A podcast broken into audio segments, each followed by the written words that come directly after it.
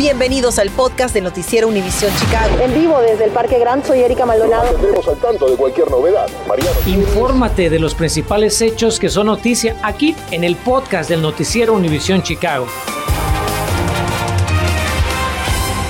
Buenas tardes. En medio de la temporada de compras, una alerta busca evitar que pierda dinero al comprar en línea. Un reporte exclusivo de nuestra área advierte que el riesgo de estafas se ha duplicado. Natalie Pérez abre esta edición de las 5 con el testimonio de una víctima de fraude y nos tiene los consejos de los expertos para que lo que comienza como un atractivo mensaje en redes sociales no termine dándole un dolor de cabeza y un muy mal rato. Internet sigue evolucionando la manera en que realizamos nuestras compras. Incluso la pandemia del coronavirus ha llevado a las personas a comprar masivamente desde casa. Los ciberdelincuentes le siguen el ritmo. Bernas, is the online shopping scams, especially now during the pandemic? ¿Qué tan serio es el problema del fraude a través de compras de la Internet, especialmente ahora durante la pandemia? Le preguntamos al presidente de la agencia de mejores negocios, conocido en inglés como Better Business Bureau. En nuestra agencia hemos visto un incremento de quejas de este tipo de un 40% desde el 2019 y de hecho el 70% de las personas no tenían intenciones de comprar esos artículos y cayeron por atractivos anuncios en Facebook e Instagram. Nos indicó Bernas y es que incluso son cada vez más las tiendas en redes sociales que se suman a las opciones en línea que atraen a los consumidores como Chelsea, quien lleva más de tres meses a la espera de recibir este abrigo amarillo que la cautivó. Vi este abrigo precioso en Pinterest. Hice clic en el enlace y me llevó hasta la tienda localizada en Reino Unido. Lo compré y rápido me sacaron 43 dólares de mi cuenta y aún no he visto el abrigo. La orden sigue pendiente.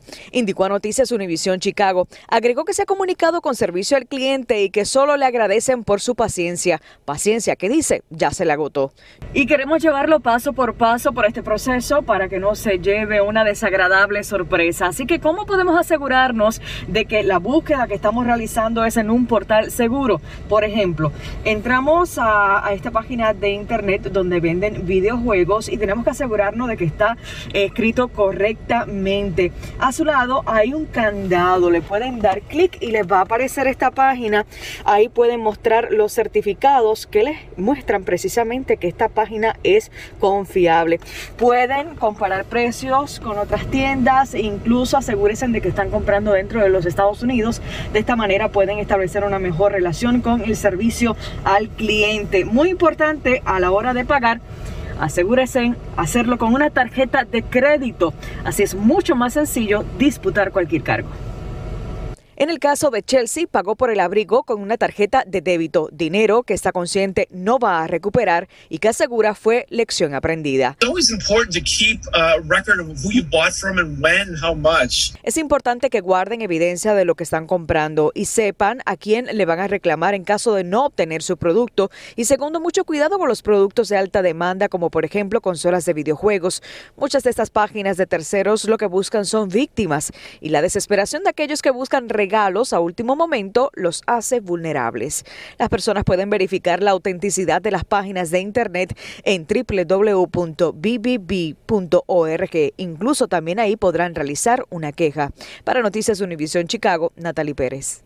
Y mientras la policía de Chicago busca a una persona en conexión con un homicidio al noroeste de la ciudad, ahora piden la asistencia del público para ubicar al hombre y al vehículo involucrados en un tiroteo en la cuadra 2600 oeste de la calle Catalpa. El reporte afirma que el pasajero descendió de la unidad y disparó una pistola baleando fatalmente a la víctima. Si usted reconoce al sospechoso o al auto, llame de inmediato al 911. Bueno, momento de revisar la pandemia. Escuche usted, en las últimas 24 horas Illinois tiene el número más alto de contagios de COVID-19 desde hace un año.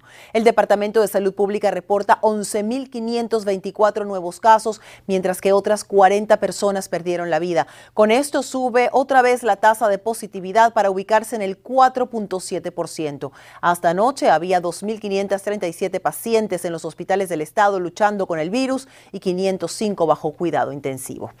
Y ante esta situación le urgen a vacunarse para estar protegido para las fiestas. Autoridades del condado Cook, médicos y líderes religiosos dicen que si bien el 71% de los residentes tienen al menos una dosis de la vacuna contra el COVID-19, es urgente aumentar ese porcentaje. El grupo de religiosos expuso que las vacunas son importantes como un asunto de fe y también como un asunto de ciencia. El año pasado muchos de nosotros pasamos la fiesta separados de nuestras familias. Eran tiempos muy difíciles, pero ahora gracias a las vacunas podemos reunirnos con mayor seguridad. Así que no tomemos la vacunación como algo que ya está hecho. Se necesita de todos nosotros para vencer la pandemia, personas de todos los orígenes, etnicidades y creencias religiosas. Por cierto, que la portavoz del sistema de salud del condado Cook dijo que la comunidad de Belmont Craigin tuvo una respuesta increíble a la historia sobre vacunas que les presentamos el día de ayer en Univision Chicago, ya que más del 90% acudió a inmunizarse luego de ver la información. Y mientras a nivel federal endurecen las regulaciones de viaje hacia y dentro de los Estados Unidos para contener la pandemia, la administración Biden requiere que todos los pasajeros internacionales que lleguen al país realicen una prueba de COVID-19 dentro de las 24 horas antes de su salida. Además, extienden hasta el 18 de marzo el uso obligatorio de mascarilla en vuelos nacionales y toda la transportación pública del país. Los efectos de salud emocionales en los niños durante la pandemia han sido grandes. Conozca un nuevo centro ubicado en una comunidad latina que está listo para atenderlos. Si tiene Medicare, hay una fecha importante que está a punto de vencerse, lo que debe saber para seguir teniendo la cobertura médica que necesita. Y solo toma un juguete para darle una mano a una familia necesitada en esta Navidad y poner una gran sonrisa en la carita de un niño. Infórmate de los principales hechos que son noticia aquí en el podcast de Noticiero Univisión Chicago. Gracias por seguir con nosotros. Le pregunto, ¿cómo está la salud emocional de sus hijos después de casi dos años de pandemia? Según médicos, muchos menores sufren problemas emocionales y deben recibir la atención necesaria. La buena noticia es que hoy reabre sus puertas en Chicago un centro especializado en este tipo de ayuda. Mariano Gielis estuvo presente y nos explica toda la ayuda que pueden brindarle. El Centro para Niños y Familias del Instituto Erickson en La Villita reabrió hoy sus puertas y allí estuvo Noticias Univisión Chicago para averiguar sobre la clase de servicios de salud mental que brindan a los más pequeños de las familias. Nos recibió la terapeuta Ilse Acevedo, quien trabaja con el instituto desde hace más de dos años, precisamente desde 2019, cuando el Centro para Niños y Familias del 2550 de la Harding fue inaugurado. Sin embargo, por culpa del coronavirus, las sesiones en persona fueron suspendidas hasta hoy. Imagino que conectar con un niño a través de la computadora no es lo mismo que conectar con juegos en, una oficina, ¿no? Sí, es un poco diferente. Algunos niños sí tienen la capacidad de poder estar allí enfrente de la cámara, pero los niños más pequeños, como tres y dos, uno, es, es un poco más difícil. Como oyeron, en el Instituto Erickson, los niños reciben terapia jugando y en sus salones pueden ser monitoreados a distancia por los profesionales gracias a sus cámaras de circuito cerrado que hacen posible un tratamiento cercano pero a resguardo y permiten luego una plática cara a cara con los adultos. ¿Qué tan grande ha sido el impacto en nuestros niños eh, con esta pandemia? Sí, hemos visto pues mucha ansiedad, ah, depresión, cambio en su humor ah, ahora que los niños tuvieron que regresar a la escuela, fue una transición para ellos y pues sí, a algunos niños se les hizo muy difícil.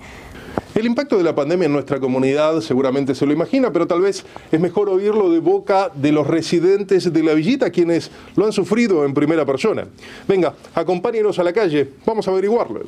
Bueno, la verdad es que hablar de cuestiones relacionadas a la salud mental con miembros de nuestra comunidad no es nada sencillo. El estigma que existe en torno a este tema lo hace casi un tabú. Aunque María Rubalcaba, madre de cuatro, sabe de primera mano que cualquier posibilidad de recuperación comienza por reconocer el problema. ¿Cómo le pasaron tus hijos? lo, lo pasaron mal, sí. ¿Lo pasaron mal? ¿Pediste ayuda para ellos? ¿Cómo, hiciste para salir adelante? Sí, pedí ayuda. ¿Por qué crees que nuestra gente no quiere hablar tanto de salud mental? Pues porque piensan que una persona que tiene problemas ah, de salud está loca y pues no. Ojalá más gente como María comprendiera que no hace falta llegar a un límite para pedir ayuda y que incluso sin tener un proveedor de salud hay servicios disponibles. En el Instituto Ericsson, por ejemplo, los precios son caso por caso, aunque nos aseguraron que no rechazan pacientes por cuestiones de dinero. Si quiere saber más sobre sus servicios, comuníquese con ellos al 773-820-9488. Mariano Gielis, Noticias Univision Chicago. Y ya que hablamos de salud, mucha atención si usted es beneficiario de Medicare o quiere tener cobertura de ese seguro a partir de enero. Y es que la inscripción abierta a Medicare se acaba el próximo martes 7 de diciembre, así como la oportunidad de realizar cambios en su plan de salud, medicamentos recetados o elegir un nuevo plan para 2022. Recuerde que cada año cambian los costos, la cobertura, los proveedores de Medicare y es por ello tan importante revisar muy bien los planes de salud.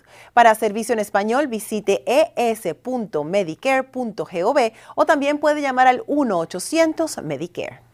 En más noticias amenazan con realizar protestas frente a la casa de la doctora Alison Arwady, comisionada del Departamento de Salud Pública de Chicago. El motivo, bueno, activistas piden que no otorguen la licencia de operación a la controversial planta de trituradora de metal General Iron. Hoy anunciaron medidas de desobediencia civil, pues dicen la municipalidad planea emitir el permiso durante las fiestas, a pesar de años de protestas de residentes por políticas ambientales racistas. Pedimos una declaración a la ciudad de Chicago e íbamos a continuar insistiendo hasta recibir una respuesta. Continuamos con el podcast del noticiero Univisión Chicago. Estamos en diciembre, ya los más pequeños de la casa esperan con ansia sus regalos esta Navidad, pero este año con la pandemia muchas familias no están en condiciones de comprarles presentes a sus niños. Esta tarde nos acompaña Rogelio López, presidente de Hispanic Business Network. Bienvenido, Rogelio. Gracias. ¿Cómo han estado? ¿Qué hace su organización para ayudar a estas familias? Bueno, este es el, el sexto año que tenemos de recaudación de juguetes para uh, niños de familias necesitadas. Y lo que hacemos es que colaboramos con diferentes escuelas. Este año estamos colaborando con seis escuelas, tres en Franklin Park, en la Villita y al sureste de Chicago.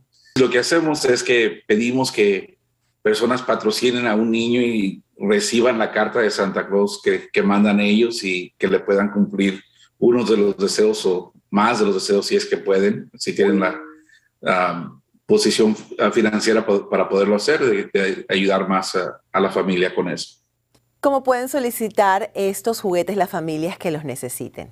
Trabajamos con, con las escuelas para que nos manden la lista de, de, de, las, de los niños que tienen y ya, ya han sido elegidos los que van a recibir, pero también tenemos, patrocinamos y ayudamos a la Cámara de Comercio de la Villita con la recaudación de juguetes que tienen. Así que también estaremos dando uh, parte de los juguetes a la organización para que ellos los estén distribuyendo con las familias con las que trabajan.